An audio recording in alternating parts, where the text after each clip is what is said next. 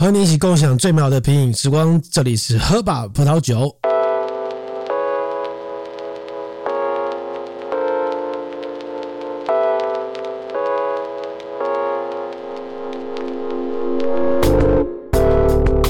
哇，睽违两个礼拜没有录 Podcast 的，这个感觉上有点浑身不太对劲哈。好，大家现在收听的是喝吧葡萄酒的 Podcast，我是郑宇。那今天小妖呢？这个他还在忙啊，所以他这个这一个礼拜还是暂时先不会回来啊。但下礼拜他就回来了。那不知道最近大家好吗？我们这个停更两个礼拜，这两个礼拜其实真的是冷到靠北，冷到真的非常非常的冷。那大家知道说这个呃前这两礼拜前嘛，我刚好在准备这个 SSI 酒匠的考试这样子，然后所以那时候开始天气要变冷的时候，哎，我觉得。蛮恐怖的，因为很害怕自己感冒，你知道吗？因为你想说，万一一旦感冒或甚至确诊的话，你那个考试基本上应该就是全部翻船、全部完蛋的状况，这样子对。我不知道哎，现在大家出去，比如呃，比如出去捷运或去街上，大家还会习惯戴口罩吗？我其实好像还是有保留一点这样的习惯，因为。就是觉得确诊或是感冒的那个痛苦的经验，好像在这几年，就是疫情这几年，好像印象更深刻了。所以就是觉得说啊，还是戴一下好了。虽然有时候不太舒服，但是人多的时候还是喜欢戴一下。那不然那时候准备考试的时候，真的是非常害怕感冒，这样就去哪里都戴口罩这样子。好，希望大家都能够保重健康啦。好。那今天这一集呢，要来跟大家聊一聊这个 SSI 九将在考什么东西。哦，就像我们前几集跟大家聊到了一一项，我们去我去考 SSI 的那个课程。那我们前几集有聊到上课的时候大概都在教什么嘛？哈，那就先来跟大家讲一下，那考试的时候应该都要考什么呢？那如果有些我们听众不知道 SSI 是什么的话，我再从头跟大家介绍一次。SSI 就是这个日本 Service 研究会酒匠研究会联合会，也就是它是两个组织合并在一起，然后简称就叫 SSI 这样子。然后它是清酒里面算是呃，就是最有名的一个认证机构了。那还有 JSA 啊，或是 WSET 也是有这样子。但 SSI 算是最有名的。那呃，他我另外后为了做这一集，我去大概研究了一下。就 SSI 目前它的认证啊，主要分成贩售者导向、消费者导向跟知识鉴定三种类别的鉴定啊。比如说你是消费者导向的话，就你是消费者，那你可以去考的认证，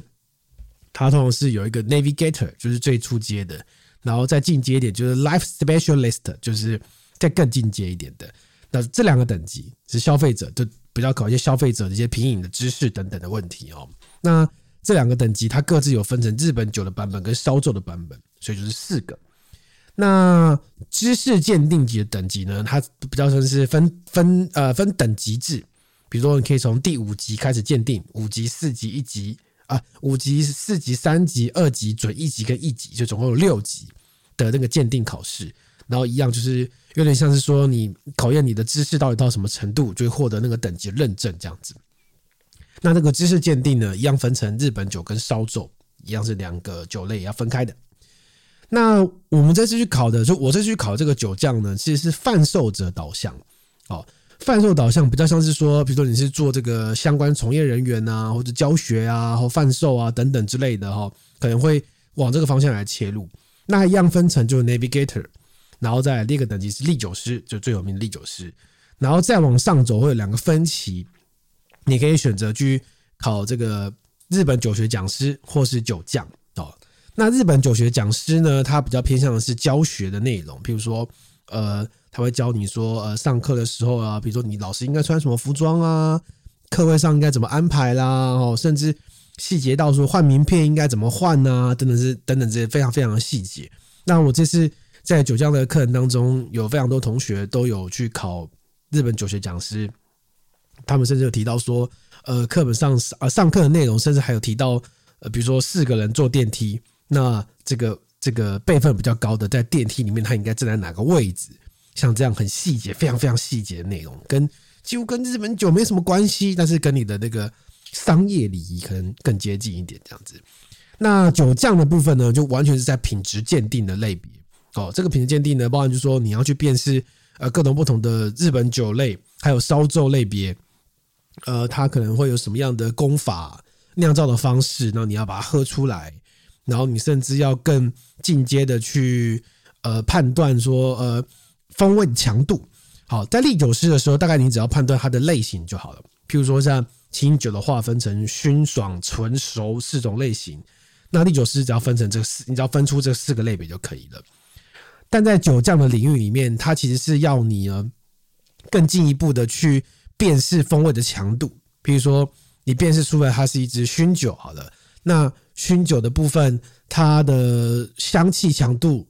大概是几分？啊，它的味道强度大概是几分？好，然后等等之类的，就是会用这种方式，它需要你更进一步的去去辨识，甚至还要把它这个讲清楚，说它是几分的高度。比如说，呃，这支酒是三分的话，那另外一支酒是几分？会到这种程度哦，就非常细节，非常细节。然后，另外还有包括这个甜味、酸味、苦味跟酯味，你也要各自辨识它的强度是多少。OK。而且酒酱的部分还不止于仅止于此哦。酒酱的部分呢，我们刚刚提到说，像消费者向啊，或是贩售者向，或是知识鉴定的类别，它的日本酒跟烧酎都是分开的两个领域嘛，对不对？但是，但是在酒酱的领域，跟日本酒学讲师的领域呢，是不分类的。也就是说，你到这个等级里面呢，你必须是日本酒跟烧酎都要一起考，一起考。哦，那。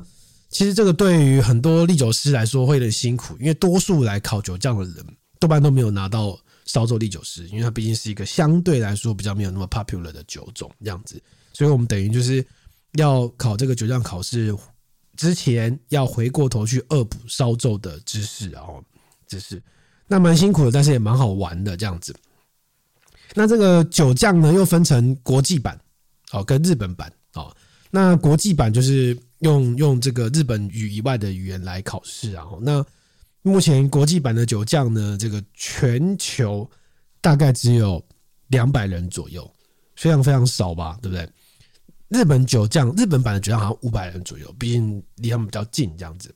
那上课怎么样呢？我们前两集有讲过嘛，对不对？那我们这集就不太不太多赘述，那我们来聊一下考试怎么考好了。因为我们那时候去准备酒酱的时候，发现其实相关的资讯非常非常少，诶，就是连考试的可能是什么题型吗？到底应该怎么写吗？呃，甚至就是一些细部的资讯，其实是非常非常少的。所以我觉得，诶，我这样走过一圈之后，我觉得这个知识应该传承下来，让以后有机会想要大家想要进一步呃加深自己的这个。的这个能力的话哦，可以有一个依循这样子，对不对？国际版的酒酱呢，呃，我们那时候考总共有四个科目，四个科目。然后这个四个科目呢，呃，第一个是笔试，它是五十题选择题，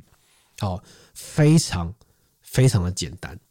真的真的非常非常简单。它比唎酒师的考试应该还简单哦，就是它选择题几乎都只是你看了马上就会有答案的。的那种题型的，非常基本，比如说考你说纯酒大概是长什么样子啊，或啊一些简谁把这个地瓜带回带到九州的啦，就是这种非常吸反射式的回答的问题啊，所以你只要课本上有读熟，然后关键的英文拼法有拼对，有知道怎么拼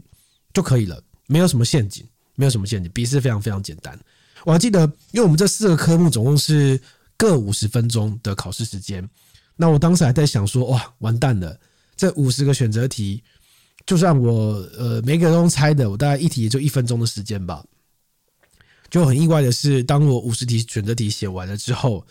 我大概只花了二十分钟左右吧。哦，所以科目一 现在流行科目一的笔试真的是蛮简单的这样子。那但是第二个开始就没有那么轻松了。这个因为酒匠考试，它就是会一大堆。酒要你品饮哦，包括日本酒跟烧酎混在一起品饮，所以难度会很高。那科目二的部分呢，它现在开始是品饮跟笔试。然后我们那时候的考试是，它有四款日本酒跟四款烧酎，四款烧酎。那这这八款酒呢，它当然都要你分析，但你想也知道嘛，总共八款酒，而且酒酱的品饮分析的项目非常的细致，就是从味道的强度、味道的呃，要先从从香气的强度、香气的有哪些香气你闻得到的香气的质地哦，到味道的质地、味道的强度，然后余韵等等之类的，非非常非常细。他还要你写，呃，比如假设你是烧酎的话，你要写说它跟一般的烧酎比起来有什么特点，跟同类型的烧酎，比如说它一样都是麦烧酎，一样都是地瓜烧酎，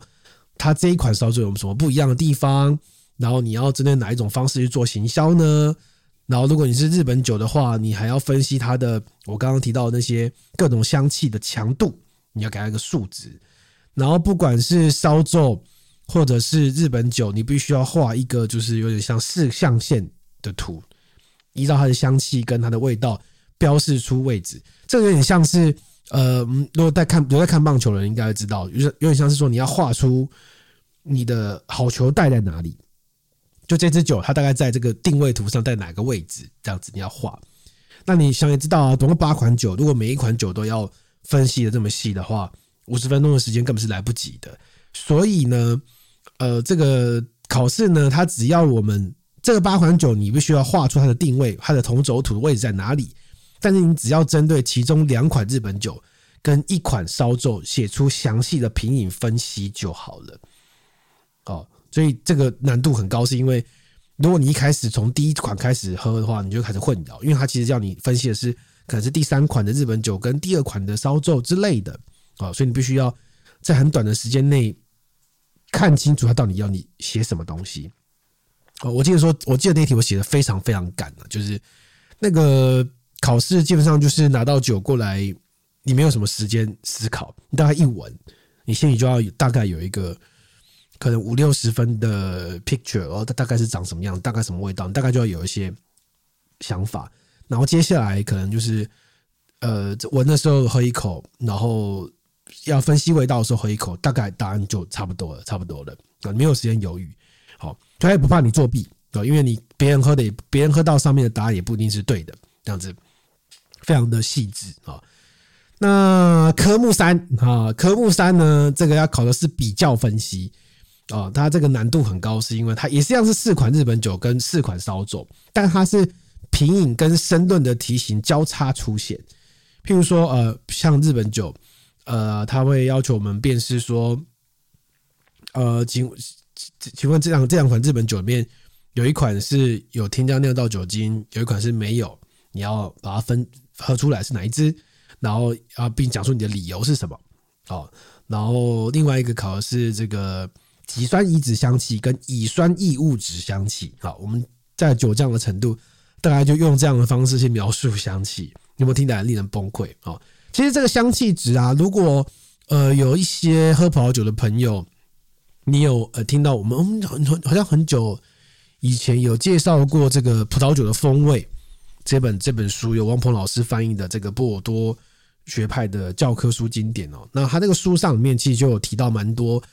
像这样子的东西，比如说像己酸乙酯或乙酸异物酯之类这种香气的辨别哦辨别。那从我们的角度来看的话，大概就是。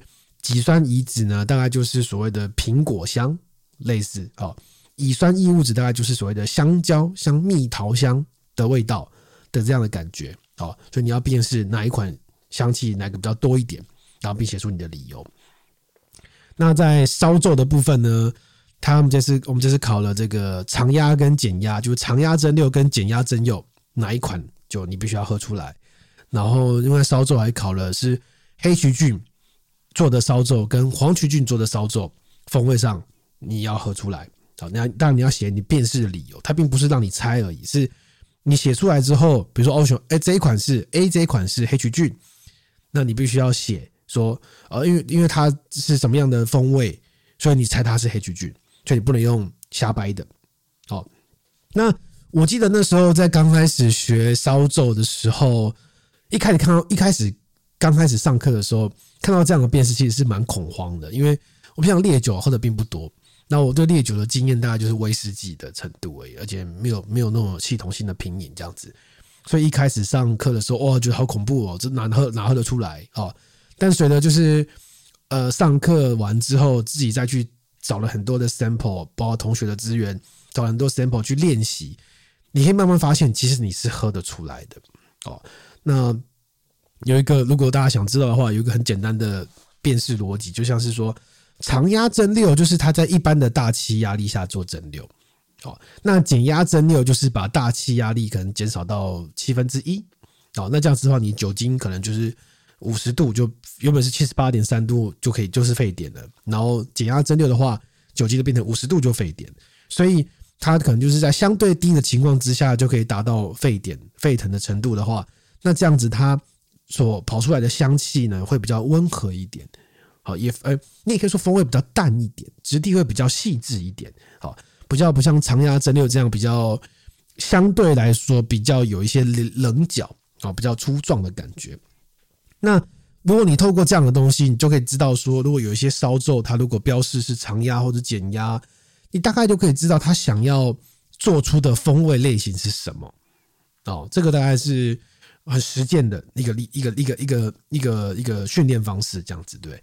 那黑曲黄曲呢？大概就是，因为我们知道，因为清酒都是用黄曲菌去做。那黄曲菌通常就是味香气会比较多，然后口感会比较淡一点哦。在烧酎的领域，那黑曲菌呢，通常就是一般的这个烧酎或是泡盛会习惯用的这种黑曲菌。那原因是因为这个菌呢，它在制作曲的时候，它会产生一些柠檬酸。它这个柠檬酸有助于去抑制一些杂菌。那因为在烧酎。烧酎比较红的地方，像是在九州那一带，因为比较热嘛，所以九州那一带的清酒厂比较少，反而是做烧酎这种烈酒的这个酒造是比较多的。那因为比较热，你在酿造的过程当中，如果你呃使用黄曲菌的话，因为它不会分泌柠檬酸，所以它可能就会因为热的关系会产生一些杂菌。但那黑菌、黑曲菌或是白曲菌，它就会产生一些柠檬酸，就会去抑制一些这个杂菌的产生。那这样透过蒸馏之后。传达到酒里面的味道也会有一些些不一样，这样对不对？那这个都是考试上必须要喝出来的，喝出来的。那我刚刚提到说，这个科目三呢，它其实是品饮跟申论的类型是交错出现的嘛，所以它可能就说，哦，这一边是两两款酒，你要先喝说，呃，哪一款酒是有添加酿造酒精，哪一款酒没有，然后巴拉巴拉巴拉之后，然后下面突然那个申论题就说，呃，请你描述一下精米步合高跟精米步合低。的理由跟它风味具体来说会有什么样的差别？哦，跟清酒有关，但是跟前面那个品饮是无关的。哦，它就这样一直交错的出现，一直交错的出现哦。我们那我们那一天的考试的申论题还包括说，考你泡盛在经过长时间熟成之后会出现什么样的变化，还有日本酒经过长时间熟成会出现什么样的变化，还有这个这个四种颜色的番薯它的风味。好，做出来的酒会有什么风味的差异？这样子，哈，地番薯的地瓜，地瓜依照这个烧酎的分类，它会有白系地瓜、有赤系地瓜、有紫系地瓜等等等等，味道都会不太一样，这个不太一样。所以科目三应该是相对来说最难的部分了，因为它其实是所有酒酱品的核心，核心就是你必须要分辨出所有的风味的差异，这样子要而且要靠喝的把它喝出来，还包含你。喝完之后，你还要论述，你还要回答一些呃基本知识的问题，这样子。科目三一样，五十分钟，八款酒，八款酒，写的超赶，超赶，几乎没有时间犹豫哦。那最后一科科目四呢？科目四它考的是劣化分析跟行销提案。这边我们那天总共考了四款日本酒跟三款烧酒。哦，那品饮的部分包括说你要喝出呃正常的日本酒跟。日光臭就是被太阳照射的日本酒，跟酸化的日本酒，你要讲它的理由。比如说三款酒有一款酒是正常的啊，两款酒是不正常的，所以你必须要去找出哪一款是正常的，然后另外两款的不正常，哪一款是日光臭，哪一款是酸化哦。然后还要你针对第四款的日本酒分析它的香气特色，并提出行销提案哦。那我觉得比较意外的点是，呃，我们当时在考试的时候，当然 SSI 会告诉你很多呃行销的方式，因为我们是贩售者导向嘛，所以他会告诉你说，哎，哪一款酒你要怎么卖，你要怎么样设计你的行销提案？譬如说，你要针对是初学者吗？还是针对这个美食潮流的爱好者？还是针对进阶的清酒爱好者哦的不同的类别？然后呃，你要在什么季节推出吗？然后要搭配什么料理啊？等等，这个我们都知道，都是要记的哈。所以一般来说，我们可能会有一些呃，你不能说套路，大概就是常见会出现的样子。譬如说，假在清酒来说啊，像熏酒啊、踏迹呃呃二割三分香气渐长的酒，它一定就会变成是它主打的就是一些呃这个呃初学者，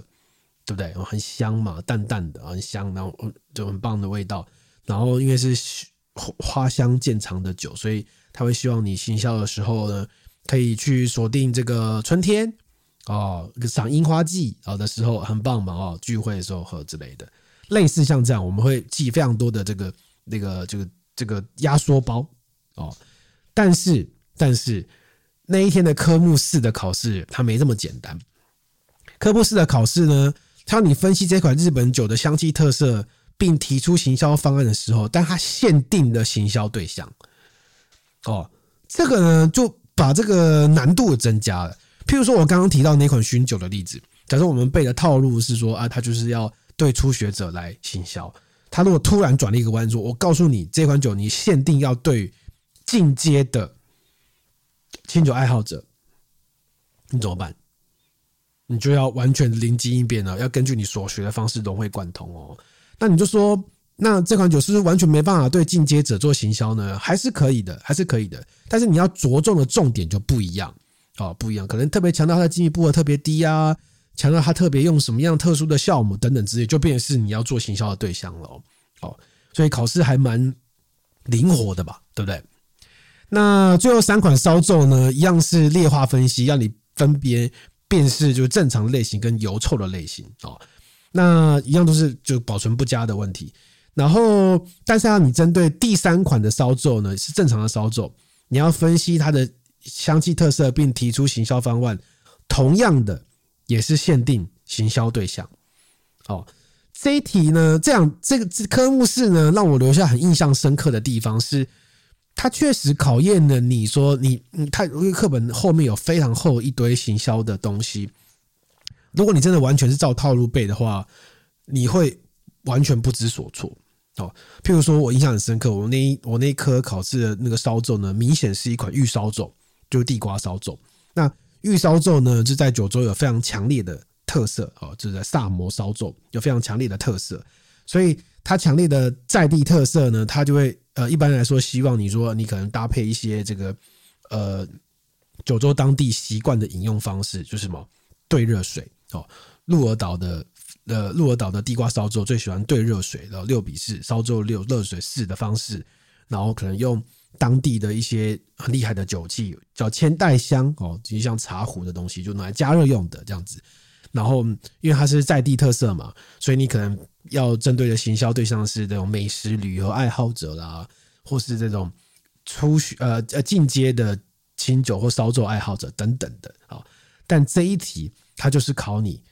请你锁定对初学者要做行销的话，要怎么处理？哦，那就要转一个弯呢。那你就不能使用兑热水，或是用这种传统酒器这样的做法。原因是因为说这样东西会让你的这个那个初学者会觉得很复杂哦，规矩很多，很麻烦哦，而且味道太强烈，他可能就是呃让他更抗拒哦。那我记得我那时候作答的答案是，我选择兑苏打水。好，因为增加它的清凉感，而且你用一个平平底玻璃杯的苏打水去做，更能够亲近，它就是一个调酒的感觉哦。它可能要你考的就是这个样子。所以总共四个科目呢，我们总共喝了二十三杯酒，在一个下午里面，然后所以你就要一直吐，一直吐，一直吐，而且到后面，因为它是日本酒跟烧酎一起考嘛，那你知道烈酒的香气强度跟日本酒的香气强度其实是那个。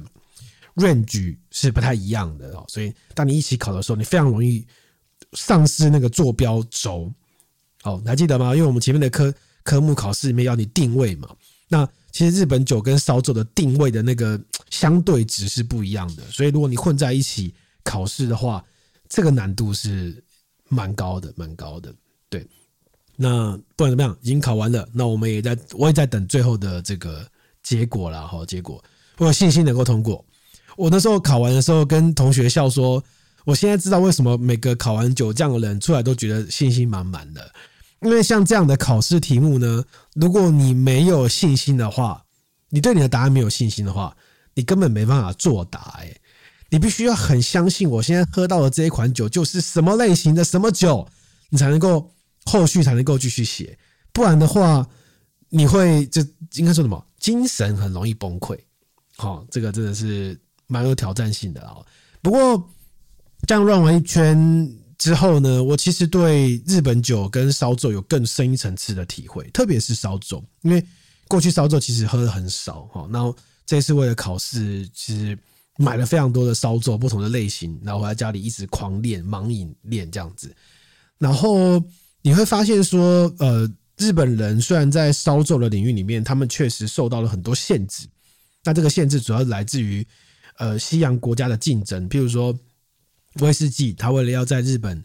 呃，就是苏格兰威士忌，为了要在日本打下市场，所以他就让日本政府做出了一些法规上的限制。你本地的烧酎，你就颜色都不能太深哦，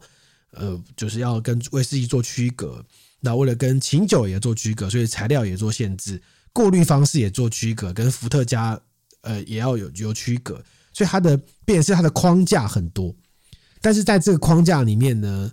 呃，日本的烧酎还是做出了相当有趣的的样子，相当有这个样子。我觉得，如果呃有机会的话，然后如果接下来考试通过的话，也许呃我会办一些烧酎的品酒会，好，或是烧酎的课程，或是办一些呃日本酒的课程，更有趣的版本。我们完全否日本酒，跟完全否烧酎的版本这样子，然后有机会让大家体验一下这个这两款酒的魅力。魅力啊，这个我不得不说啊，其实呃，虽然我是学葡萄酒出身，然后接触到日本酒跟烧酎，在这段期间的经验，比如说像现在过呃年底快到了嘛，所以各地很多尾牙啦，然后大家聚会有很多。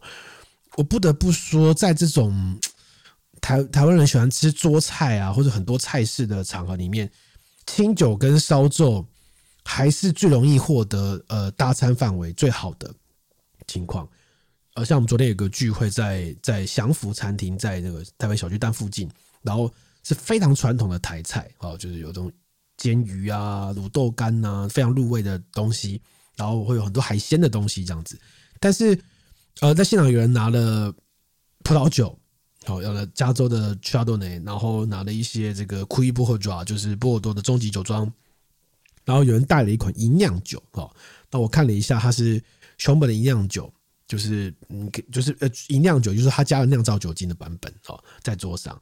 然后喝完一圈之后，我觉得清酒的范围是最广，搭餐范围最广的，因为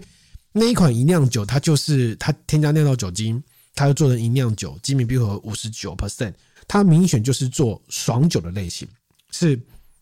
有一点点厚度的爽酒哦。那原厂建议你说可以冰到十度左右冰，呃，喝是很好的，因为它压低它的厚度。喝起来会更畅快，那你搭配很多各种不同的海鲜呢？我觉得这个爽酒的效果好很多，比那种肥厚的夏多内或是波尔多终极酒庄的酒，你根本就没办法搭任何虾、甲壳类的东西。就日本酒还是有它的那个很厉害的一个大餐范围哦。那另外一个经验就是，一样是在这段期间的的经验是，有一次去跟朋友去居酒屋，然后。呃，应该是七条桃东的居酒屋，然后居酒屋里面不知道为什么那个店很日本，但是它供应的酒很少，它只有供应那种就是 Sapporo，就是很很就是完全不是纯麦的那个啤酒，就是味道很淡的啤酒，然后甚至它的那个啤酒，我觉得搭它的居酒屋的料理，特别是有一点点海鲜类的东西，似乎还会引出一点点腥味。哦，那我的理解是因为那个啤酒实在是太淡了。它 base 很干净，这种国际普饮型拉格的风格，就是味道背景干净，所以没有办法太多压掉那个那个食物的一些味道，也特别是腥味的部分。所以当时呢，我就跟对方说：“那你们有烧酎吗？”然后有，他们有两款，然后但他们也搞不清楚什么是什么。然后于是我就跟他点了一款玉烧酎，就是水哥的版本哦，结果是效果非常好。在那个状况里面，你要搭一个东西，然后要有点酒精感，兑水之后的烧酎呢，喝起来非常的畅快，很很很很清凉的风格，然后搭配一些呃去除海鲜腥味腥味的味道也没有问题，没有问题。就这两个经验都让我觉得说，哎，呃，在某一些场合里面，日本酒跟烧酎有一个它非常好的优势，然后重点是，呃，以价格来说的话。呃，烧酎的价格呢也不会太贵，所以非常推荐给大家，有机会可以来试试看，试试看。好，那过之后的 podcast 有机会呢，我们会跟大家聊更多这这些细节的部分。好，那最后呢，要跟大家预告一个二零二四年的喝饱葡萄酒的活动哦。二零二四年呢，我先讲我们的 podcast 好了，呃，我们 podcast 呢在呃下个礼拜。呃，就记住这个礼拜，这礼拜开始我们会恢复正常的更新啊，每个礼拜一的更新。然后，但这一集我没有录 YouTube 啦，所以这一在 YouTube 上就看不到画面哈。那下礼拜一开始我们恢复更新，然后接下来的部分呢，呃，我们这个两礼拜我们也没闲着，就是我敲了很多来宾要来上我们的 Podcast 的，那我个人都觉得蛮精彩的，蛮精彩的。然后，请大家继续期待我们。二零二四年的喝吧葡萄酒，我们会大幅的增加故事开瓶器的篇幅，好，然后再来就是二零二四年呢，这个三月左右，也就是农历过年后呢，喝吧葡萄酒要办我们一场听众见面会了，耶！那这个见面会呢，是呃，我们跟阿金一起合作，就是上一集故事开瓶器来我们节目的阿金，那如果有听前一集就知道说，呃，阿金他。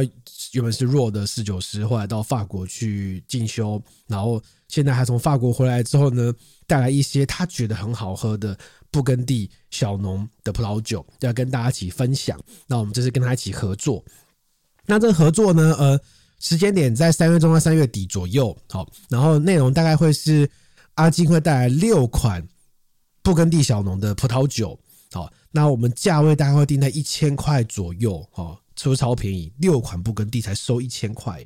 而且如果你现场有跟阿金买酒的话呢，每一瓶呃不是每一瓶，你就想跟阿金买酒的话，还可以折抵最多五百块哦，是不是超便宜？等于现场有买酒的话，这个品酒会的活动大概就五百块而已，爆炸便宜吧，对不对？哈，那地点会在林口哦，就某三月中到三月底的某一天的晚的晚上的林口，那。详细的日期呢，我跟阿金这边敲定之后呢，会在喝吧葡萄酒的粉丝团、IG，还有我们的节目当中也会跟大家预告。那因为场地也啊，所以我们名人数应该会有一些限制哦。所以如果你有听到这一集的听众，如果你觉得你时间上或价位上都 OK 的话，欢迎先来私讯喝吧葡萄酒的粉丝团来占位置好吗？因为我们应该会设一个上限，超过因为场地没有真的没有很大。超过的话，可能就没办法再收了，这样子。所以有需求的听众，欢迎继续留意我们的最新资讯啊。那我们日期敲定了，我们都会尽快的跟大家公布，好不好？好，今天就聊到这边了。你现在收听的是喝吧葡萄酒的 Podcast，我是最近非常害怕感冒的郑宇。如果你有喜欢我们的话呢，欢迎上我们的 Facebook、我们的 IG 留言给我们。那如果你有相关的问题想要问我们的话，也欢迎写信到我们的信箱。我们信箱是 y at tipsy with d me。好，如果是 sake 的话也可以哦，sake 可以寄到 sake at tipsy with d me。就这样子，我们下礼拜见啦，拜拜。